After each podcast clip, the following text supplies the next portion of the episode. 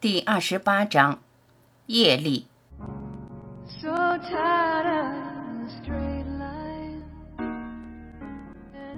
我想告诉第一次来这里的朋友们，我们所采用的是一问一答的方法。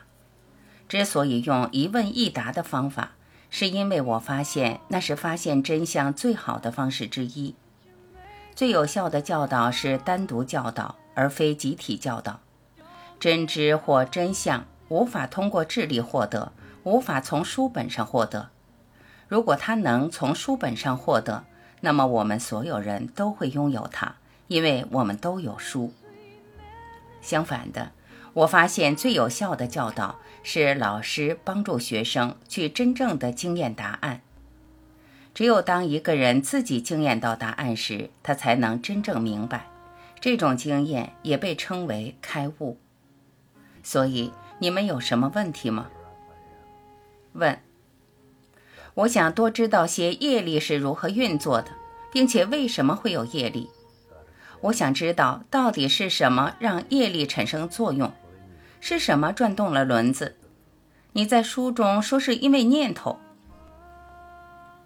答：业力一词在梵语中意为作用，通用的解释是作用以及对作用的反作用。其他解释有因果报应。种瓜得瓜，种豆得豆，善有善报，恶有恶报。业力由念头启动，念头是因，行动是果。当我们创造欲望时，我们会想要什么？欲望启动了想要什么的念头，想要什么又导致我们为了得到它而行动。得到之后，我们并不感到满足，于是又创造新的欲望。周而复始的，我们陷在欲望中无法自拔，无法满足。如果欲望能让我们感到满足，我们应该不会再有欲望才对，不是吗？问：你能再说一遍吗？答：如果欲望能让我们感到满足，我们应该不会再有欲望。问：那是我们应该要达到的状态？答：是的，我们应该达到无欲的状态，那样我们才会永远幸福。问：我能理解你说的业力是作用与反作用定律，并且可以被应用，不是因为所谓的善有善报，恶有恶报。答：创造我们不喜欢的东西，我们称其为惩罚；创造喜欢的。我们则称它为奖赏。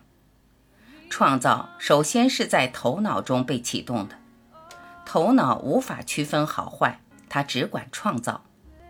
当我们创造的东西令我们感到讨厌，并且我们不为自己所创造的负责的话，我们会说我们受到了惩罚。让我们回到什么是业力的问题上。每一个作用都会产生相反并相等的反作用，这被称为补偿法则。它起始于头脑中。每一个念头都会创造一个真空，自然会立即填补这个真空。自然填补的速度取决于我们的念头，并且每一个念头都是由之前的欲望所启动。因为欲望不是真实的，只是假设的匮乏。假设由需求带来了痛苦，所以欲望从不会得到满足。相反的，我们越是想满足它，它就越强烈。通往幸福的唯一路径就是释放所有欲望，那样我们就会彻底满足。问：所以要释放两方面的，一个是念头，一个是欲望？答。没有了欲望，你还会有念头吗？问，不会。答，对，没有了欲望，你也就没有了任何念头。问，但是还有智力上的欲望、心理需求，不是吗？答，是的，但他们也是欲望，否则就不会有念头了。你想要被听到，想要跟人交流，这些虽不是想要冰淇淋或食物什么的生理需求，但是却是对获得认同的渴望。所以，欲望启动了整个循环。最初的欲望起于匮乏的念头，匮乏的念头又产生想要满足匮乏的欲望，欲望导致越来越多的念头，而念头又导致行动。但是因为行动无法满足欲望，所以我们又增加了欲望和行动。我们在一个永无止境的怪圈里不断打转，我们变得麻木冷漠，而欲望总是无法得到满足。我们现在的一切想法都是由过去的某个东西而来，我们现在所有的感受也都是由过去的念头和行动而来，所以现在的一切想法都是由过去已经发生的某个东西所驱动，作用与反作用以那样的方式不断持续着，我们现在其中无法自拔，再次拥有最初的念头是不大可能了。因为每个念头都是根基于过去的念头之上。问：那么一切都是源于过去？答：实际上是无始也无终的。让我们从更高的角度看，以蛇和草绳的寓言为例，你在路上走，误把地上的绳当成蛇，夜里是在虚幻的蛇的层次。只要你一直认为绳是蛇，那么这条蛇什么时候开始，又什么时候结束呢？它是无始无终的，因为在实相中，它从来都不是真的，它一直都是根绳。如果你在业力中，业力就是永恒的；如果你不在业力中，那么业力什么都不是。你们能听明白吗？业力是无始无终的。因为业力是不可能消除的，一些玄学流派教导你要消除业力，你在消除业力的过程中，实际上是在造新业，所以业力不可能消除。那么我们怎么办呢？从幻象中醒来，看到真相，看清楚，蛇其实是绳，一旦把绳看成是真实，那么蛇就不再是真的了。当我们看到我们的存在真相，一切作用与反作用都会变成一场梦幻，也就无法再影响我们。问：你不是说我们会变成观者？我明白，不管是否开悟，业力之轮始终在转，对吗？答：不，一旦你的智慧圆满，自那刻起便不再有业力。当我说成为见证者，那依然是在二元的层次，见证二元性，但却是巨大的进步。它是释放小我想要成为作为者的方法，是非常有助于成长的行为模式。但当你完全开悟时，你看这个世界的一切人和事都是单纯的一体，你只会看到你的真我，而真我只是真我。所以你会如实的看待这世界所发生的一切，你把它看成是绳而非蛇，那样你就从业力中脱离出来，业力也就不复存在。你感到困惑，是因为高度不同而产生的见地上的矛盾，但是，一旦看清真相，所有矛盾都会消失。所以，从最高的角度看，也就是当你了知你是谁。以及你是什么时，根本就不存在业力。当你看到真我，那里只有存在，作用与反作用都只是表象。问：我在高速路上走，看到有个家伙想超车，于是我猛踩油门跑在他前面。这对我来说意味着什么？这些行为是否会导致反作用？答。在这梦幻世界中，作用与反作用总是存在的。问：包括我在内的任何一个人，最大的问题之一就是有关性的念头，那真的是非常强烈的作用和力量。怎样才能摆脱这一切呢？答：那的确是最难超越的事情之一，但也是有可能的。一旦你意识到你一直通过性所寻求的欢乐，远远比不上脱离欲望所带来的快乐，那么摆脱性就会变得比较容易。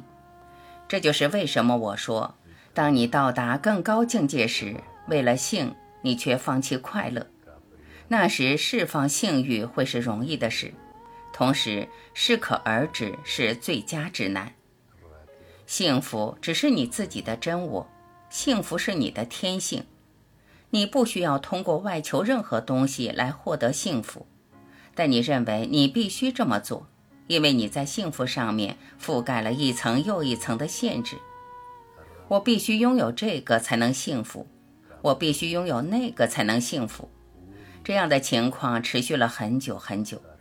但是你越清楚你是谁以及你是什么，欲望就越无法掌控你。问。你向我展示了终极之道，让我明白有比性更棒的东西。性其实是对某个东西的放弃，为了点低级的快感，却放弃更高级的享受。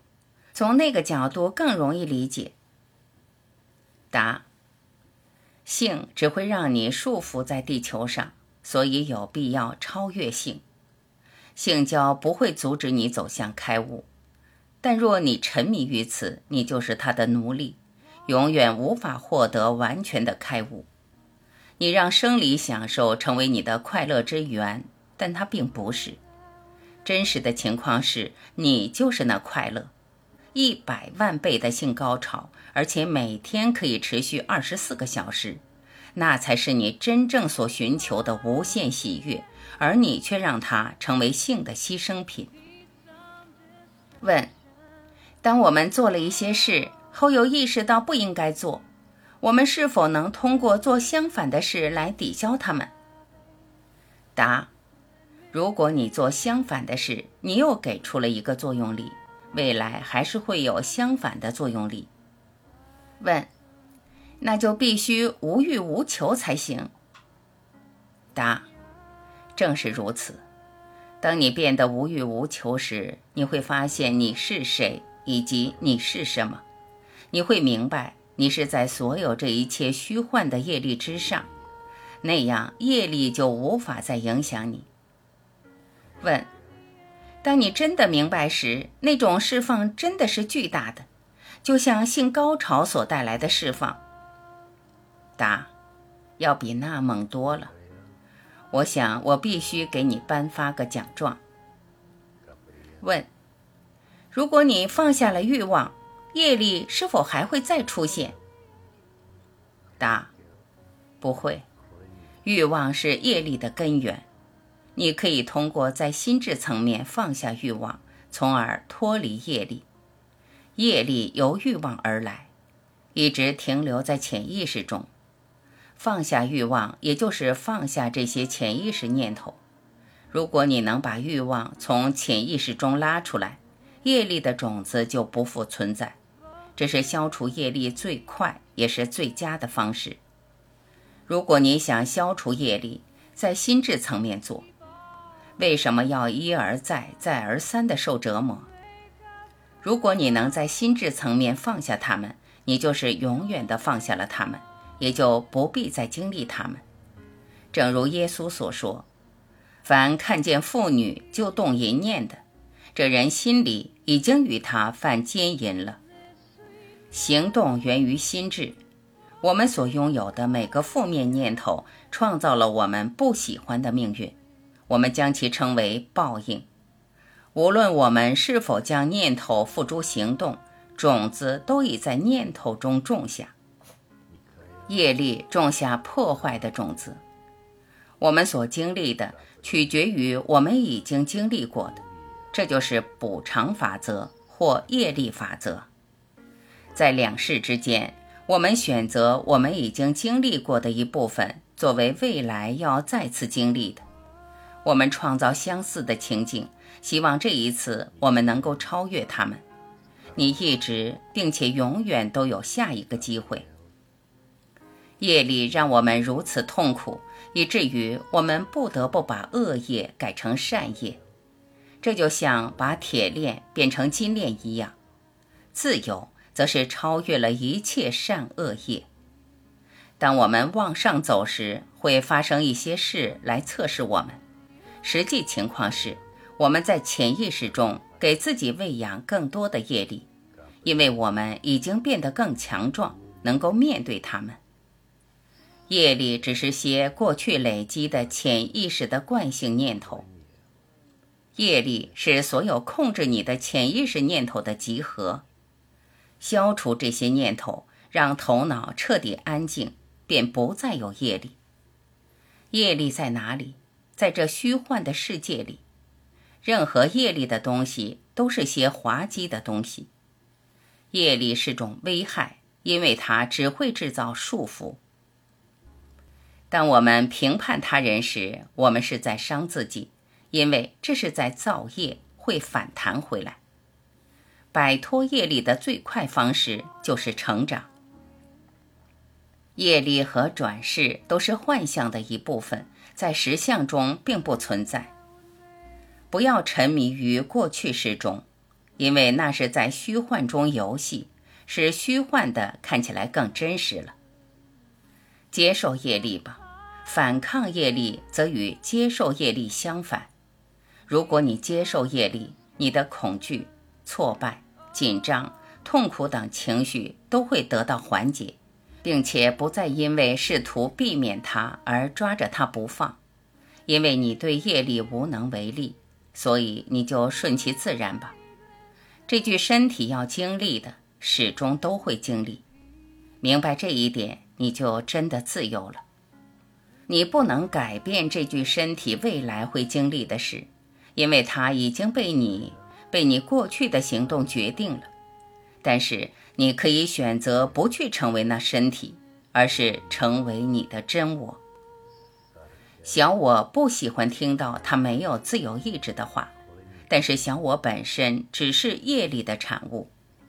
如果业力存在，那么建议又意味着什么呢？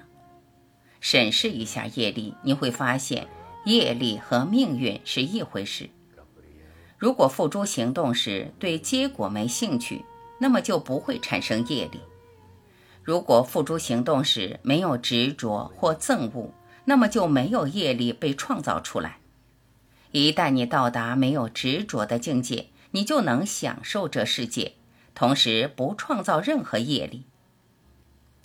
当我们超越一切善恶业，便进入了我们的真我。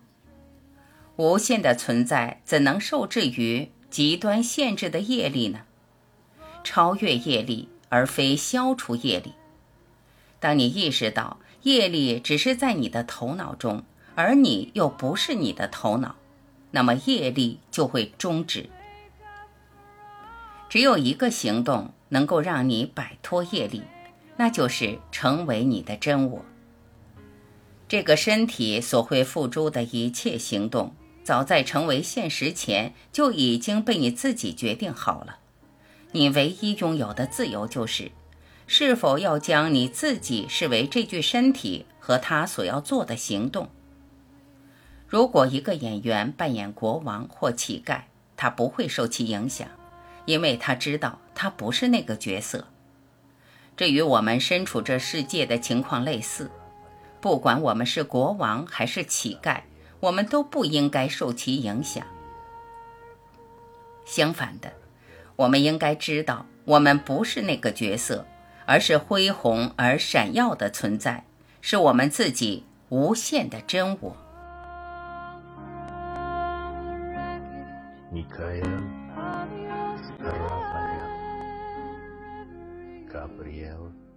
感谢聆听，我是晚琪，欢迎您继续收听第二十九章：成长与接受。